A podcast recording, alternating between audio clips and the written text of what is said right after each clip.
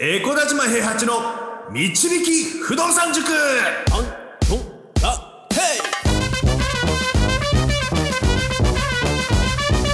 この番組は私エコダ島平八と不動産塾の右明かし担当 JJ でお送りします。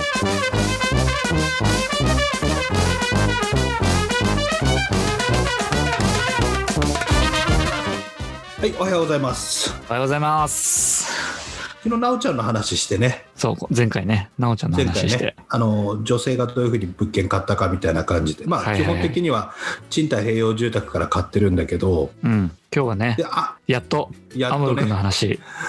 個人的にはねポールさんとかねフー様とかを若いうちから超えていくんじゃないかって思ってるような逸材なんだけども。むちゃくちゃすごいですねそれね。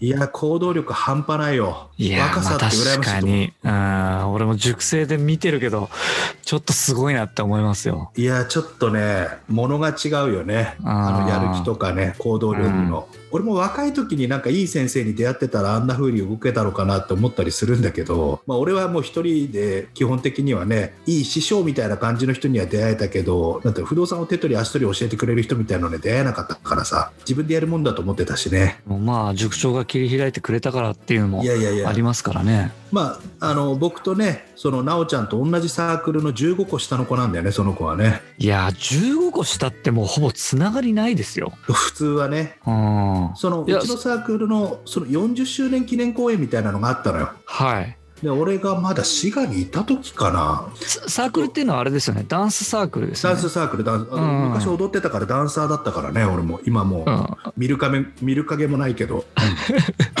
そんなことないです。はいどうぞやいやいやであのそのサークルの40周年記念公演の時に OB としてあの制作の代表で関わってたんだよねその公演に。ああスタッフで入ってたんですね。そうそうだから上の台と下の台をつなぐちょうどいいぐらいの年齢の時で。うんで上ももう20個も30個も上の人たちがいたりするからさ、うんそういう人たちと連絡取って現役の子たちとつないでとか、うん。あの寄付金集めたりとかなんかそういうふうなのってなかなかみんなできないじゃない？うん。そうですね。うん。そうそう。そういうふうなところの制作の仕事をちょっと一手に引き受けてやりますっていうような感じでやってた時に、うん。あの現役の4年生の子たちとその時つながりがすごい深かったんだけどうん。その時のね3年生か2年生の子だったんだよね。うーんで名前は知ってるぐらいでその時は全然つながりがないのよ。はい。ただなんかわかんないけどどっちから申請したのかわかんないけど Facebook だけつながってたんだよ。ほうほうほう。うん。でそその時の子何人かつながってる子がいるからその中のうちの一人なんだけどうん。そしたらそのアムロ君はそのまあもともとね大学時代からあの株で儲けてヨーロッパ一周旅行したりとかあそうなんですか。そうそうそうそう。そういうそんなことしてたんだ。そうそう。そういう話一切しないでしょあいつ。全然聞いたことないです。それこそ株も IPO っていうんだっけ？なんかあの上場する株のやつ。ああ新規上場株ですね。そうそうそう、う。ん。でそういうのであの儲けたりとかしてそのお金を使ってヨーロッパ一周旅行したりとか。ああ賢いですね。なるほどね。は春休みの間なんかフィリピンだかどっかに1か月ぐらい行くとか語学学校通うとか。なんかちょっとへねー。あの普通の大学生がやらないようなことをもともとやってる子なんだけどそういうの一切言わないんだよあいつ。言ったら面白いのに。うん。エピソードトークでそういう話しないのよ。なんかわかんないけど。しないっすねうん。しないのよ。うん。俺もなんか知り合ってからしばらくしてからお前どうやって金作ったんだよとか話聞いたりとかして分かったみたいな。なんで言わないんだろ そうそうそうそう。言ってくれたらもっといろいろ話早いのにいやそうっすよね。で多分俺が知らない話まだまだいっぱい出てくると思うんだけど。あうんちょっと秘密主義なところもあるから、まあ、あれなんだけど まあでもそそそんな感じのやつでで俺のブログを勝手に読んでたらしいんだよね。ああのフェイスブックで流れてきてっていうそうそうフェイスブックでアップしててそれを読んでてうん。でなんかわかんないけど俺と会う前にその株とかで儲けたお金でうん。あの戸建てをもう1個買った状態でいきなりセミナーに来たんだよ。へえそれ現金で買ったってことですか？じゃあ。そうそうそうそうそう、まあ、300万か400万ぐらいで買ってると思うんだけど。あでも結構儲けてますねじゃあ。あの株価なんかでねそのねえ。金銭を作ってたってこと。で、うん。そもそもすげえでっけえ誰でも名前が知ってるあの会社に新卒で入ってうちの大学出身としては珍しく。うん。で新卒でもう500万超えるような会社入ってて。ほうほうほちょっとびっくりするよね。ういやすごいいいですね。そうそう。でなんかわかんないけどそれこそあの横浜であのフン様とニーノさんと一緒にやったセミナーに客席っていうかセミナー席に座ってて。うん。であれ？って思って見たことあるやついるなって思ったら挨拶してきてうん。で実はあの塾長のブログを塾長って呼んでないけどねその時は何々先輩のブログを読んで不動産を買ってからじゃないと話聞きに行けないと思って買ったんですみたいな感じで「えうん。買ったの?」って言って。うん。まず俺 不動産始めたいんですっていう入りで来てると思ったからさ もう買っちゃったのかと。嘘でしょ？って思って。うん。間違ってねえかと。そう。おーおーどういうの買ったんだっていうのとから始まってまあ買ったやつも大丈夫そうだなって思ったんだけどはい。あの確定申告これからしなきゃ俺ら確定申告すごく重要じゃない？はい。でスタート間違えるともうあ取り返しつかないから、うん。あのじゃあ確定申告やんなきゃいけないしあの物件の買い方ちゃんと教えてやんなきゃいけないし俺知ってる後輩だし俺のブログ読んで始めたとか言ってるしと思ってしかも15個下だし。うん。いやもうちょっとこいつどうしようって思って、うん。その時あんまりよく知らないからただの後輩だから、でもちょっともうこのままほっぽり出すわけにいかないなと思って一緒にやるかって言ったらやりたいって言うからうん。じゃあ教えてやるって言ってうん。でもすぐ呼んで家に。いや塾長優しいですよね基本ね。サークルの後輩だからねやっぱりサークルで俺の人生ほとんど出来上がってるようなもんだからそんなことないでしょ。いやだから JJ も分かるでしょだって。え？人生をかけたじゃないけどその大学4年間それにもうどっぷりと使ってたからねやっぱりね、そうか。いやまあ分からなくもないです。うん。うん、なるほどね。でその後輩だからちょっと親近感湧いちゃってっていう。いや失敗はさせらんないよね。ああ絶対にそれは。だってしかも俺のブログ読んで始めたとか言ってるわけじゃん後輩が。はい。別にね俺のブログ読んで始めた人がいてもいいんですよ。それは知らない人だったら、うん。はい知らないから。知らないまんま終われるから、うん。でも後輩ってさどこでどういうふうにしあの例えば50周年記念公演の時になんか誰々先輩のブログ読んで始めて失敗しちゃってさっていうふうな話になったらもうちょっと俺のあありますね。確かにうねん。そのいろんなつながりが一気にこう、ね、マイナスの印象になっちゃうとね付き合いづらいですよね。そうそうそうそうまあでも呼んでねあのこういう子こうなんだよって言ったらものすごく理解力が早いの。はいじゃあこうですねこうですねってもう1言ったら10を知るじゃないけどさ、頭いいですもんね彼。うん、あそうなの。かで乾いたスポンジみたいに吸収力が早くてさ。うん。しかも吸収するとすぐ実践したくなるのよ。うん。であのそもそも賃貸併用住宅ってのがあってさって言ったらどうやって探すんですか？どうやればいいんですか？みたいな感じでさ。じゃあこうやってこうやって探すんだよって言ったらその日に物件俺がまた探しちゃってあ妹の時とか奈緒ちゃんの時とかと一緒であのこういうのあるよって言って探しちゃったらあじゃあこれ買いますって言ってえ？早いえ早い。どういうふうにすればいいんですか？いや買い付けっていうのを出してな。住宅ローンの審査を通さなきゃいけないんだけどなって言ったらでもその時にあの裏裏側の方で出てたやつ2000万円台ではい。アパートが4部屋ついてて自分のところがまた100平米超えるようなうわーいい物件。そうそうあってでもう2000万前半だからねもうアパートと一緒だよねもうほとんどね。うんアパート住宅ローンで買えて自宅も確保できるみたいな感じだから。めちゃくちゃいいですねそれね。やっぱりね賃貸併用住宅ってちょっとね割安に出ることが多かったんだよね。今,、うん。今は違うけどねうん。当時ね。でそれあのすぐ見つけてそれすぐ電話して買いたいですっつって言ってですぐ買ったねそれ。え そんなトントン進んだんですか？すぐ買ってた。すごい。てかそのタイミングで見つける塾長もすごいですけどね。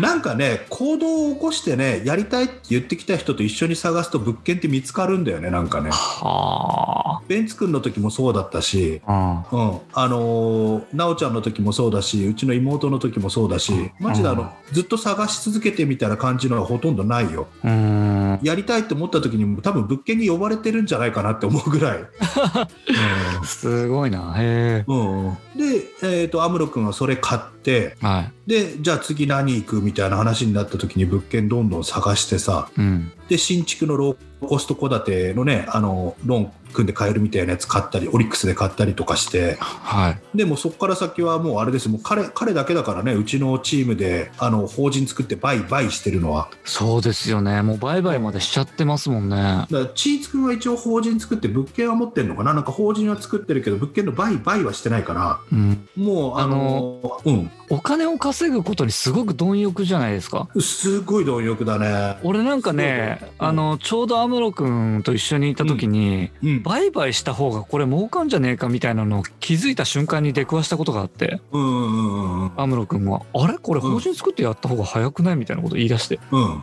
で俺その時この子何言ってんだろうなと思ったけど、うん、やっぱ行動力もあるし実際やってみたら儲けてるし、いやすごいなと思って。いや不動産って基本的にねあの長期保有っていうかあの向き合っていくっていうのがあの原点にあるから、うん、俺のやり方ってその足し算と引き算と掛け算と割り算できればできるよっていうふうに言ってるじゃない。はい、でも儲けをすごい複利で動かしていってその儲けをあの爆発的に増やしていくよって考え方になると今度は方程式 X が必要になってくるのよ。ほうちょっと難しくなってくるってこと、ね、そう中学校の数学になるのよ。うん、で彼頭いいから中学校の数学までできちゃうから頭の中では全部計算完璧なんだよ。うんだから俺が絶対売らない方がいいよって言ってる物件とかも売っちゃったりするのよ買ってああそうなんですね、うん、あの市原で現金で買って20ぐらいで回っててあのそのまま持ってたら家賃25万が借金なしで入ってくるっていう物件買ったじゃない。はい。でそれ半年も経たずに売ったじゃない。売りましたね。はいはいはい。で利益って1年分のキャッシュフローと同じ分ぐらいしか出ないんだよ、はい、持ってたら1年間で稼げる分の、うん、でもその1年分のキャッシュフローを先に手に入れることで次でかい物件が買えるからもっと先に進めるっていうのが頭の中では計算ができてるから売っちゃうんだよ。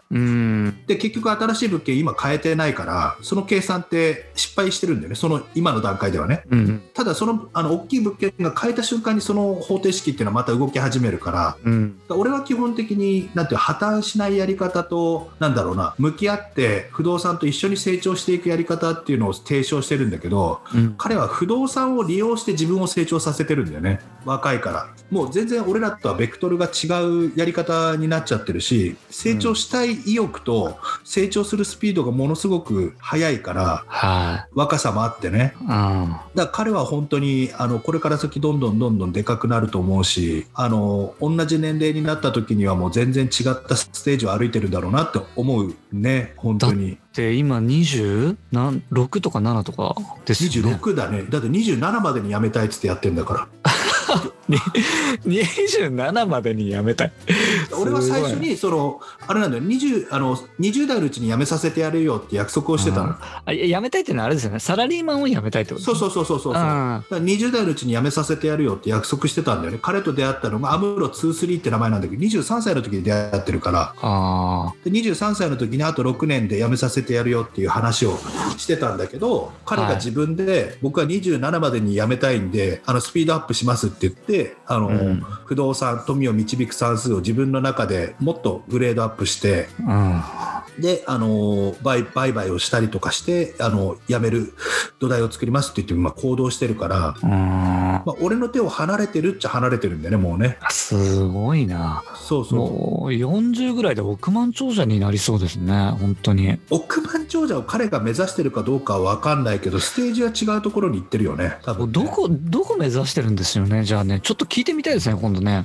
そうだね。まあこれあれいい,、うん、いいんじゃないですか。一人一人呼んでこうどういう話していく。そう人になりたいかって聞いていくのも面白いかもしれないですね。面白いかもね。その、うん、やっててって、まあ、時代が違う時代あの時代に始めてる人の不動産の話って聞いても自分には応用できないこと多いからさ、うんうん、俺もなんか昔の話するの好きじゃないのよ。俺の時はこうだったとか、うん、家賃年収がいくらありますとかいう話ってしたいわけじゃなくて、うん、今始めたらどういうふうなやり方があるしあのこういうふうに買ってったらいいんだよっていうふうな話ができればいいなって思うからさ、うん、もう本当だよね。生き方を選べる人になってほしいっていうのがやっぱり熟成に思うことだからさ。なるほどね、うん、あのアムロ君法人立てて、不動産じゃないやつにも手出してますよね、なんかね。そう俺が買ったバーベキュー場の経営をね、やりたいって一丁紙させてくれっつってて、バーベキュー場の経営やってるね、うん、今ね。あれ、バーベキュー場は、塾長が全部出して買ったんですか、うん、まあ、一応、形的にはそうなってるね。それもね、ちょっとね、1話分取れるぐらいいろいろな話があるのよ、ちゃんとああ、そうなんですね。じゃあ、そうそうそう。また別の機会にしますそれね。そうね、ちょっとバーベキュー場は少し複雑な込み入った事情がいろいろあってね。あの、買った後のじ事故みたいなのもありましたからね。そうそう買った後に買って4日後に保険入ってない状態で台風で流されるっていうのも含めて ちょっとねドラマが多すぎるあそこは。いやまあ笑い事じゃないんだけどもうね笑い話にしないとってやつですねこれは。そうそうそうそうそうそう保険大事ですよって皆さんにねお伝えしなきゃいけない。いや確かにそうですねまあでもあのアムロ君はそういった感じであのうちの塾に入ってきてうちの塾を活性化させてくれながら絶対に会社は辞めないって言ってた今工作君に会社辞めさせる宣言をさせた男だからね。影響されてね。影響されて。ああ。いやすごいですよ。まあ入ってくれてよかったらいい風を持ってきてくれたよ本当に。ああそうですねいやこんなとこですかね、安室君の話は。そうね、彼についてはちょっと呼んで話聞いた方がいいかもしれない、ね、いやいろいろ聞きたいです、本当に。なんか掘ったらいっぱい出てきそうですし。俺が知らない話、まだまだ出てくんじゃないかなと、本当にそうそういう感じしますね。うんわかりました。もう熟成紹介はじゃあこれで一通り進みましたね。ままだいるけどそのあれなんだよね。多分この後の話にあの主に登場してくる人物が分かってればもう話が聞きやすいかなとは思うので。うんうんうん。他のメンバーはじゃあ出てきた時にちょっと説明するくらいで。そうだね。そうだね、うん、うん、そうしますそんな感じでいいと思います。じゃあもう次回からは本当に不動産の買い方っていうんですか？そうですね。そういう話を聞けたらなと。はい思います、はい、はい、じゃあ今日はありがとうございました。どうも。不動産は富を導く算数だ。この番組は小田島平八と JJ がお送りしました。